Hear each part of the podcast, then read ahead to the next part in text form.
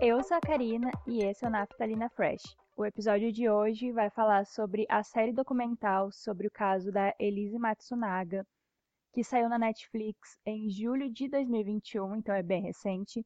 Saiu no dia 8, se eu não me engano, e coisa de uma, no máximo duas semanas depois, eu assisti e resolvi falar aqui no podcast sobre o que, que eu senti assistindo, como é que foi essa experiência, para que vocês saibam como é que foi a história toda e talvez assistam ou de repente compartilhem das opiniões de vocês se já assistiram, beleza? Eu não vou contar os detalhes todos sobre o caso da Elise, afinal de contas é uma coisa bastante pública, né? Mas sim o que, que eu senti então enquanto eu fui assistindo. O caso da Elise Matsunaga, num grande geral, como a gente já sabe, foi que ela matou o marido com um tiro, o Marcos Matsunaga, que era herdeiro da empresa Yoki, que é bem famosa, né, por farofa, pipoca, enfim, essa marca. Ela matou o Marcos com um tiro e depois, para conseguir sumir com o corpo sem que fosse vista, ela esquartejou o corpo do marido, escondeu em malas e sacolas e foi descartando no meio do mato. Então, o documentário, ele entrevista a Elise, não é contando uma história de fora, é ela falando a versão dela e também entrevistando os advogados de acusação, os advogados de defesa, a gente conhece todo esse pessoal, conhece o promotor de justiça, que foi quem ficou responsável por esse caso. Também houve alguns jornalistas que cobriram o caso na época e que foram chamados para dar as suas versões, as suas vivências no documentário, então é muito interessante. A gente conhece a tia da Elise, que foi a única pessoa da família que ofereceu abrigo para ela nas saídas que ela podia ter na cadeia depois de uns quatro anos, se eu não me engano, ou cinco que ela ficou sempre em regime fechado, ela começou a ter direito a poder sair as cinco vezes por ano que presidiários do regime semiaberto têm direito, se eu não estou enganada. Então a gente conhece a tia da Elise, conhece a vozinha dela também, e conhece todo o lado da Elise, o que, que ela passou na infância, como que ela era, com quem ela vivia, a condição financeira dela, como que ela era quando era criança, e vai desenrolando todos os fatos até que a gente chega na morte do Marcos, o que, que passou pela cabeça da Elise. Então, essa é a primeira vez que ela fala publicamente fora na época dos julgamentos. É a primeira vez que ela resolve contar o lado dela da história, o que, que ela viu, o que, que ela viveu, e muito focada também em poder ser a forma que talvez a filha dela ouça ela, porque desde que ela fez isso, né, que ela cometeu esse crime, a filha dela, que era bem criança, bem pequenininha, nunca mais teve contato com ela, ficou com a família do Marcos, mas eu vou falar sobre isso mais para frente. Então, assim, é muito evidente assistindo a série, são quatro episódios, tá? É bem rápido de assistir se tu tiver assim um tempinho. São quatro episódios, três deles têm 49 minutos, o segundo é um pouquinho mais longo, mas nada muito além, são 52 minutos. Então é assim, 50 minutos basicamente cada episódio, dá para dividir bem para tu assistir. E assistindo, ficou muito evidente a questão do machismo, não só porque eu acredito que ficou evidente isso, mas porque é mencionado de fato a forma bastante machista como as pessoas conduziram o caso, a forma como a opinião pública interferia no que, que as pessoas pensavam sobre a Elise, o próprio jeito como os programas de notícia na televisão, principalmente esses mais sensacionalistas que, que passam no fim de tarde nos canais que a gente já conhece, tratavam tudo muito de um jeito machista mesmo, sabe? Falando coisas que não eram relevantes para o caso, mas que montavam ali o personagem da Elise para o público. Então fica bem evidente essa questão do machismo, tanto na forma como a mídia mesmo tratou, quanto do jeito como a maioria das pessoas se refere a Elise durante o documentário mesmo. A acusação, o promotor, os amigos de faculdade do Marcos, a forma como eles falam da Elise, muitas vezes fica meio pejorativa, assim, sabe? Eles tentam passar um pano para não falar tão declaradamente o que eles estão pensando, mas fica nítido. Mesmo com essa passada de pano, fica nítido. Porque assim, eu não me lembro, na época eu não lembro de ter visto isso, eu acho que, como já faz aí quase 10 anos, na época eu não prestei atenção aos detalhes, Mas eu não sabia, fiquei sabendo pelo documentário, que a Elise, antes de se casar com o Marcos, era garota de programa. Ela conheceu o Marcos, inclusive, porque ele acessou o site onde tinha o um anúncio dela e conheceu ela por lá. Então daí já se monta toda uma história, né? Porque ela era de origem bem humilde, de uma família pobre, morava no interior do Paraná e foi para São Paulo sozinha tentar se virar depois de sofrer abuso sexual do padrasto dela. Então já começou bem difícil a adolescência dela. E ela quis sair de casa e mudar de vida depois disso.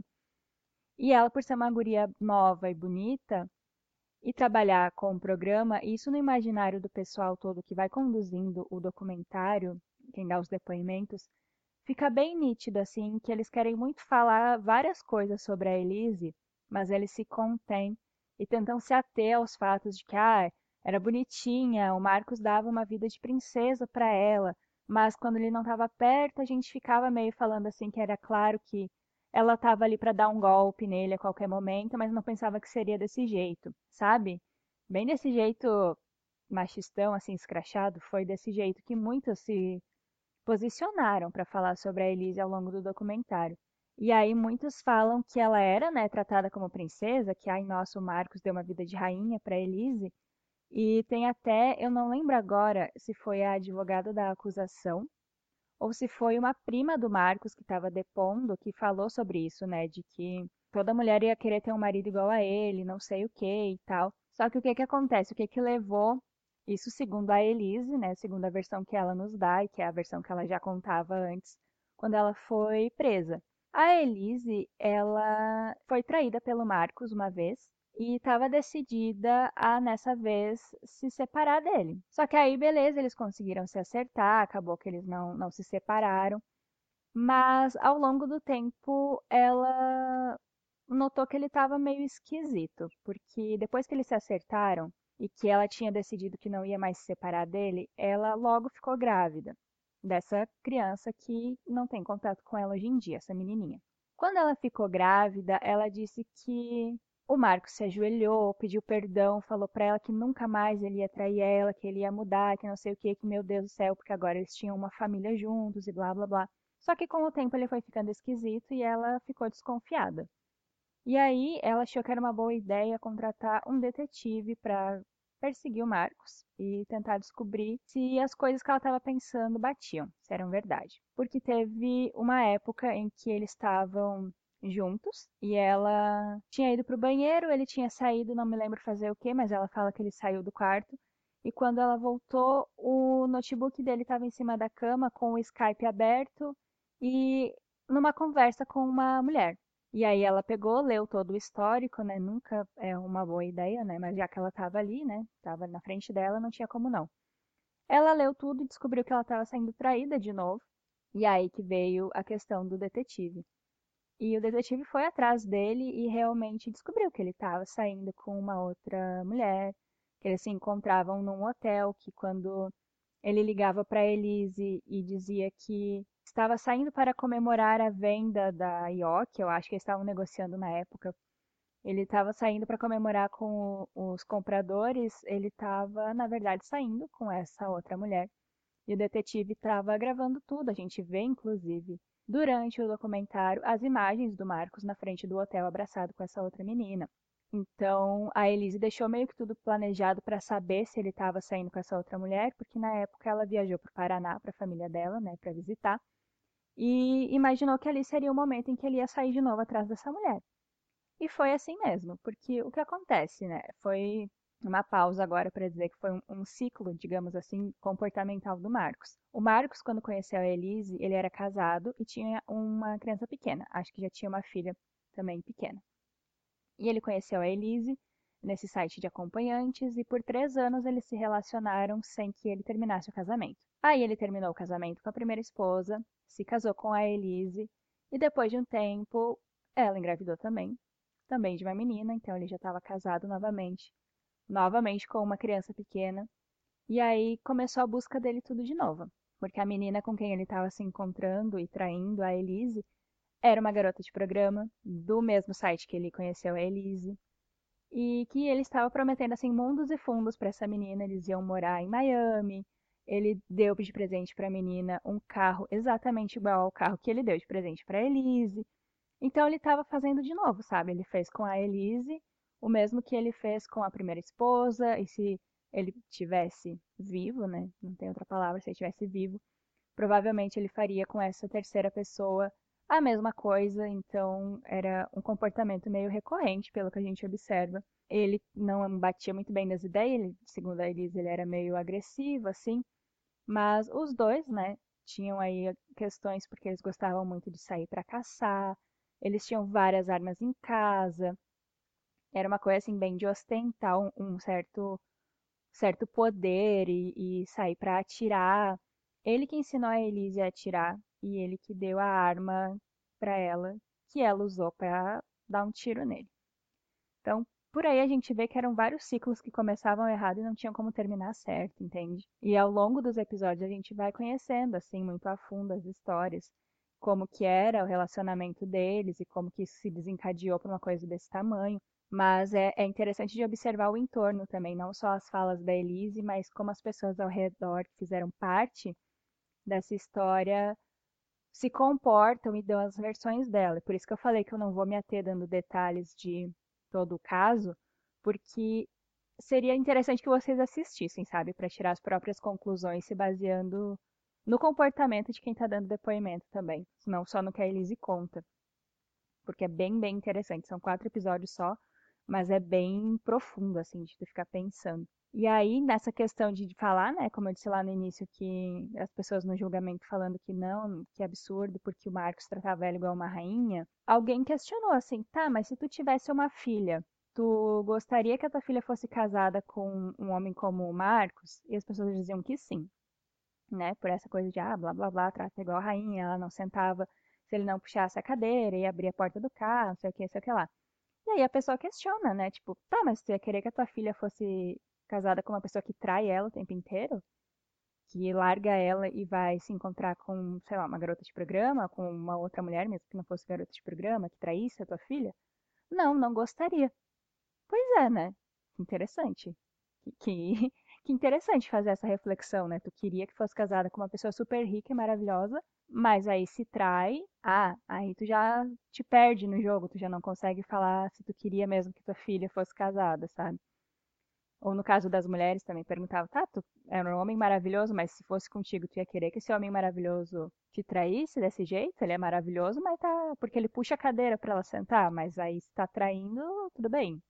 Esquisito, né? Então são quatro episódios que tu fica bem focado nas histórias da Elise, porque eles vão ilustrando, né, como seria todo o trajeto, não mostra nada explícito. O meu medo era que quando eles começaram a falar sobre o estado que estava o corpo do Marcos, que fosse mostrado foto. Eu estava com muito medo de ver foto deles quartejado, enfim, partes do corpo. Chega um momento em que eles colocam as fotos espalhadas na mesa, mas pra gente que tá assistindo não é mostrado, tá? Essa parte da imagem é borrada. Então, se tu é uma pessoa medrosa igual eu, que tem medo e tem medo de ficar impressionado, ter pesadelo de noite, essas coisas, pode assistir tranquilo. Eu sugiro que assista durante a tarde, não durante a noite, porque aí não dá pra, né?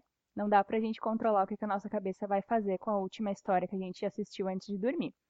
Mas dá para assistir tranquilamente. Não tem nenhuma cena explícita, não aparece declaradamente as imagens do estado que estava o Marcos Matsunaga. As imagens são borradas, assim. Para quem gravou o, o documentário, eu sinto muito, porque teve que ver, né? Mostravam várias vezes, mas a gente que assiste não tem acesso, graças a Deus, porque ia ser horrível se eu visse. Nossa Senhora, eu acho que eu ia parar ali e ia desistir de olhar. Então é muito interessante de observar a postura dos advogados de acusação e de defesa também, porque em alguns momentos, tanto um lado quanto o outro se mostra bem debochado, sabe? Querendo dizer que teve a causa ganha, ou querendo falar mal de um lado e daí debochando. O advogado de defesa da Elise, ele debocha o tempo inteiro. E ele, ao mesmo tempo, é engraçado. Por isso, não é aquele deboche que te dá raiva, é um deboche que tu acha engraçado, porque ele tá tirando um sarro com a cara dos outros. Então é, é interessante de ver assim que parece um caso perdido, né? Como é que tu vai defender uma coisa dessas e não sei o quê. Mas eles mostram de um jeito tão interessante que fica muito engraçado às vezes, sabe? Tu assiste pensando que vai ser tenso, mas em alguns momentos tu vê que tu tá rindo. Então, uma coisa também que eu achei interessante observar foi o olhar das jornalistas, porque tem duas jornalistas mulheres e um jornalista homem que, que dá o depoimento também ao longo. E aí é muito interessante de ver que chega um momento em que é falado, né, sobre o machismo, mais, mais pro fim do, do documentário que é falado mais. Ao longo todo a gente percebe que tem isso, mas é no final que é nomeado mesmo, que é dado o nome de machismo, sabe, para certas atitudes que a gente vai acompanhando.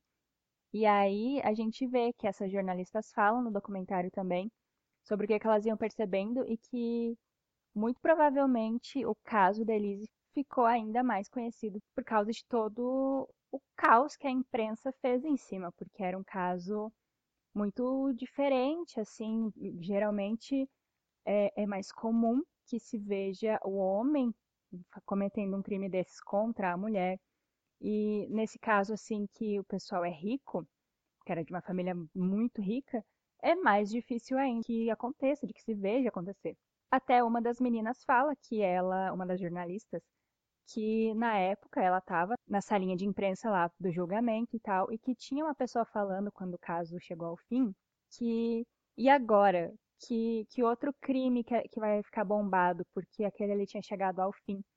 Então era até uma coisa meio mórbida de se pensar, né? Que eles estavam comemorando qual será o próximo crime para poder cobrir, para poder ficar em cima para poder ganhar os jornais, sabe? É meio esquisito até de pensar.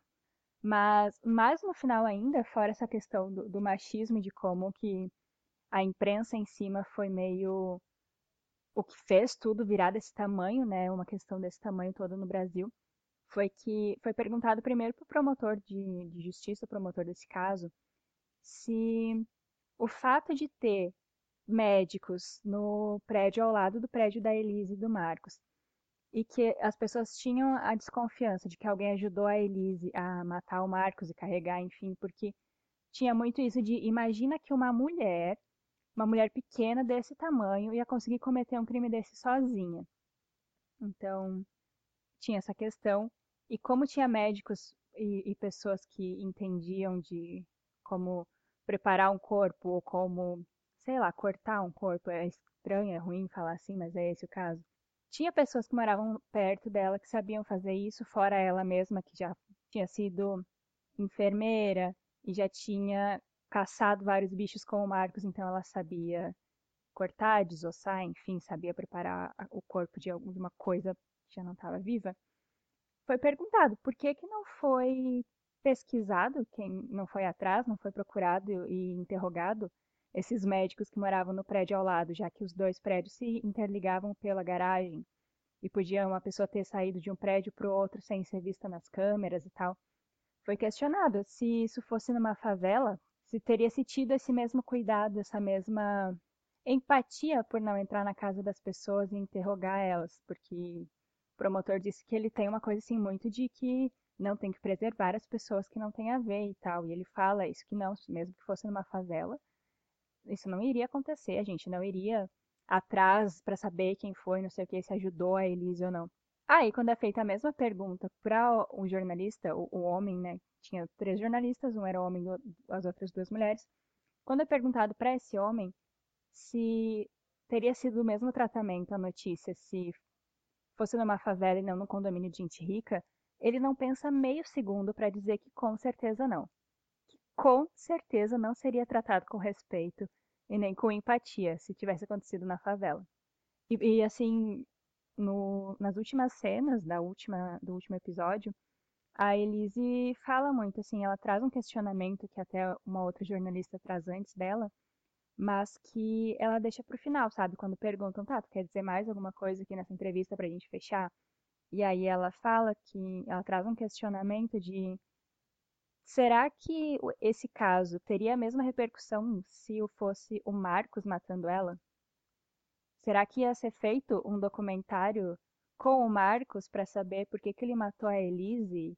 E as pessoas iriam atrás de saber uh, quem que foi a Elise antes, se ela foi uma boa esposa ou não, se ela, entre muitas aspas, mereceu, tinha motivo para ser morta por ele. Será que teria sido?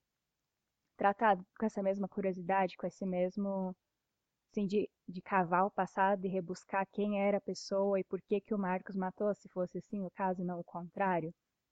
E também ela pergunta, né, tipo, se, se fosse uma coisa dessa tivesse acontecido com uma família pobre, ou se o Marcos fosse negro, e se a gente morasse numa favela, e coisas do gênero, sabe? Não fossem pessoas brancas, ricas, super bem-sucedidas, morando num condomínio X, e o cara herdeiro de uma empresa milionária, sabe? Ia ser feito um documentário, ia ser feito todo esse caos em cima do, do crime e as pessoas iam estar tá até hoje querendo saber tudo e mais um pouco, e entrevistando e perguntando e julgando. Então era muito essa questão, assim, de tipo. Principalmente essa, né? Se fosse o contrário, o homem que matou a mulher, iam estar tá querendo saber sobre o homem. E aí a gente tem um exemplo muito claro, e até depois que eu assisti esse documentário, eu fui ver em, em sites onde tu marca os filmes que tu já viu ou as séries que tu já assistiu, que tem aplicativos para isso também para tu te organizar, tinha vários comentários lá sobre o caso do goleiro Bruno, que a Elise tá presa, tá? Ela foi condenada a 19 anos e ela tá cumprindo aí, ela sai quando tem as saidinhas, mas ela tá cumprindo desde 2012.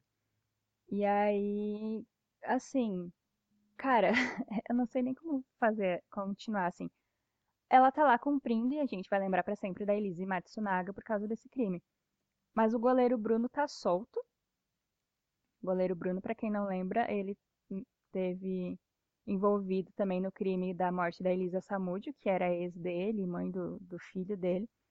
Que ela foi morta e, se eu não me engano, também foi esquartejada e ele, assim, deu para os cachorros dele o, os restos, entende? para sumir com o corpo. Foi assim que ele deu um fim nela. E o goleiro Bruno tá solto. E a gente associa, né? O nome dele não é só, só Bruno, é o goleiro Bruno, porque ele era goleiro na época e ele voltou a ser. Ele, se eu não me engano, ele foi contratado por um time, não lembro se ele ainda tá. Porque teve uma certa repercussão no, na época, mas nada muito alarmante. Eu acho que cancelasse completamente o contrato. Até o presente momento ele continua solto e trabalhando. Ele tem fãs por onde ele passa, as pessoas param para tirar foto com o goleiro Bruno, enquanto a Elise está tendo que fazer um documentário para falar a versão dela e ver se as pessoas passam a ver ela como uma pessoa um pouco mais, mais humana e tal. Ela cometeu um crime, os dois são criminosos igual. Mas vocês percebem a diferença no tratamento? E aí tu acaba de assistir com esse sentimento, sabe? De se fossem outros personagens, a história seria tão outra que talvez nunca nem falasse sobre. E é, e é assim, com, com essa reflexão bem longa, esse pensamento que eu encerro o Naftalina Fresh de hoje, porque vocês precisam assistir, é muito bom, muito interessante. Mas tu fica meio assim em choque na hora, assim, com, com, com certas falas, certos comportamentos. Tu pensa, não é possível, a pessoa na frente da câmera tá falando isso, imagina quando ela não tem ninguém vendo, sabe?